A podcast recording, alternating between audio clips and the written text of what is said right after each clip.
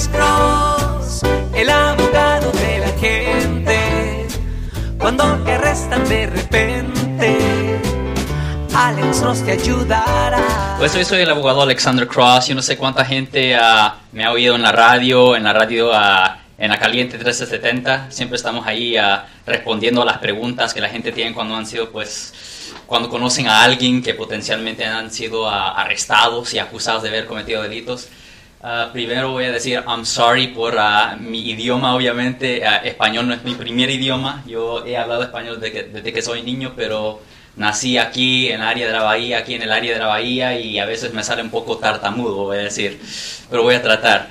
So, mucha gente que llega a mi oficina, obviamente, y esto es algo que siempre lo discutimos en la radio, porque lo que nosotros practicamos en nuestra oficina es una cosa que es un poco controversial, que es defensa criminal. Nosotros le ayudamos a las personas que han sido arrestadas y acusadas por haber cometido delitos yo he dicho esto muchas veces en el aire, que una de cada tres personas, imagínense eso, yo, mucha gente ni lo cree, pero una de cada tres personas que viven aquí en los Estados Unidos han sido o van a ser arrestadas a cierto punto en su vida, y peor, una de cada 20 personas, una de cada 20 personas que ha sido ah, hallado culpable o condenado es en realidad inocente. Y la razón es porque, y esto es una cosa controversial, a los fiscales, que son los abogados que que le presentan cargos a los acusados, a ellos le dan promociones y beneficio basado en las condenas que ellos tienen. So, por consecuencia, si un fiscal cree que una persona es inocente, ellos no van a factorar eso. Ellos van a decir, mira,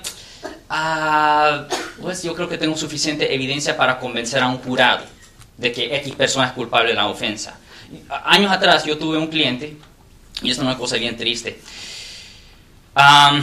él fue acusado de violar a sus dos hijas. ¿Ok? Dos hijas. Las dos niñas llegaron a mi oficina y me dijeron, mira, señor abogado, nosotros, nosotras nos inventamos la historia.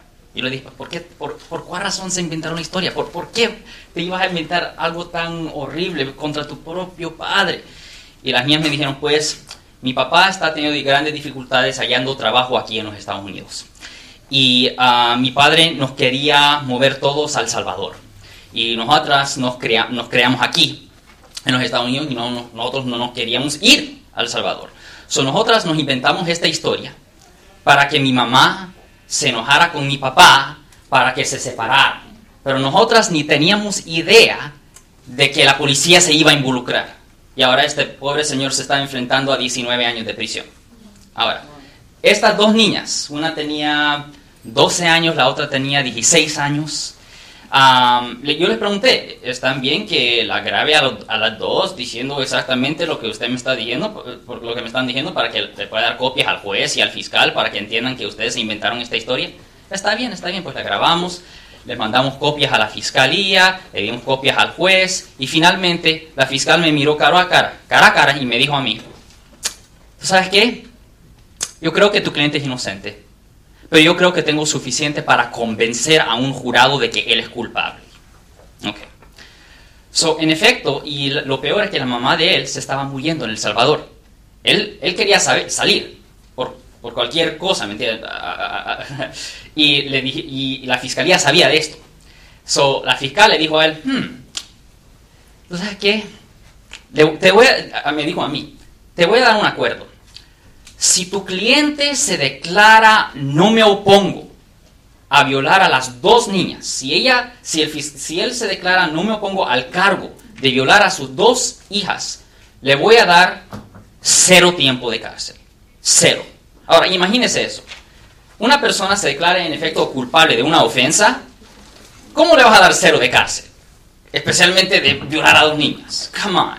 Es ridículo. Es obvio que el fiscal sabía que era inocente y simplemente quería poder decir, ah, yo gané este caso. Y eso es lo que pasó.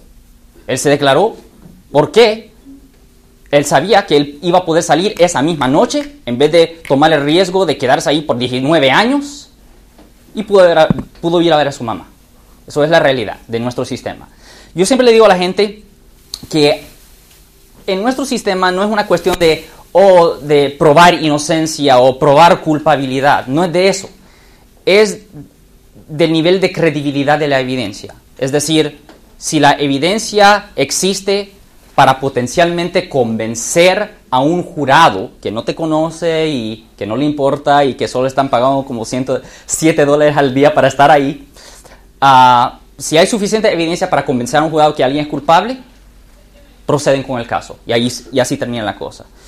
Y yo sé que ah, inicialmente, cuando ah, a veces me entrevistaban en la radio, habían gente que a veces se enojaban y decían, ¿por qué están entrevistando a un abogado que, que representa a los criminales, a las personas que cometen delitos y están causando daño para la sociedad? Pa, pa, pa, pa, Pero la realidad es que la mayoría de la gente que son arrestadas o acusadas de haber cometido delitos, sí hay gente que, que cometen cosas horribles, faltas horribles. Pero la gran mayoría de personas cometen faltas como posiblemente manejando bajo la influencia, manejando sin licencia.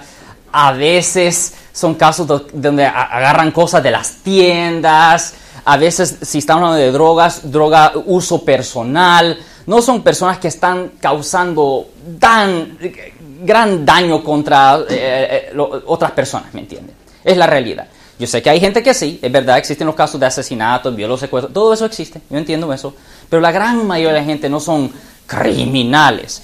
Y, es bien importante que la gente, esté consciente de esto, porque hasta si estamos hablando de un delito menor o un delito mayor, si te hayan culpable de cualquier ofensa, tiene consecuencias colaterales. No solo la pena potencial de ir a la cárcel o peor, ir a la prisión estatal, pero también hay consecuencias migratorias, porque cualquier convicción penal pudiera resultar en el futuro en deportación, exclusión de los Estados Unidos o que le negaran la naturalización. Es bien importante entender, hey, solo porque estamos hablando de un caso bien pequeño, como eh, agarrando una cosita de una tienda o si paran a una persona por uso de marihuana personal, simplemente manejando sin licencia de California. Yo sé que hay muchos condados aquí que son parte de las comunidades seguras, donde en efecto han dicho, ok, si usted está manejando sin licencia de California, no te vamos a, no te vamos a arrestar, simplemente te vamos a poner cargos o posiblemente simplemente te vamos a cobrar una multa y nada más. Ok, está bien.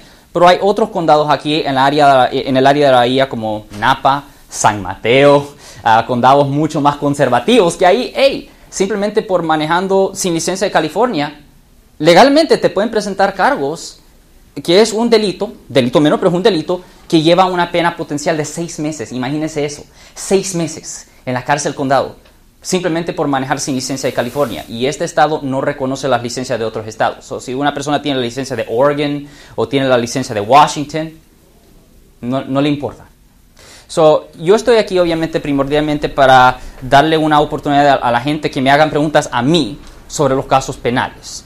Um, yo sé que es una cosa ah, controversial obviamente hablar de esto y ah, muchas veces la gente se siente apenada So, siempre le digo a la gente, hey, mía, puede decir que es, es su primo, su amigo, habla del caso de otra persona. Eh, eh, eh, todo, nadie es perfecto en este mundo.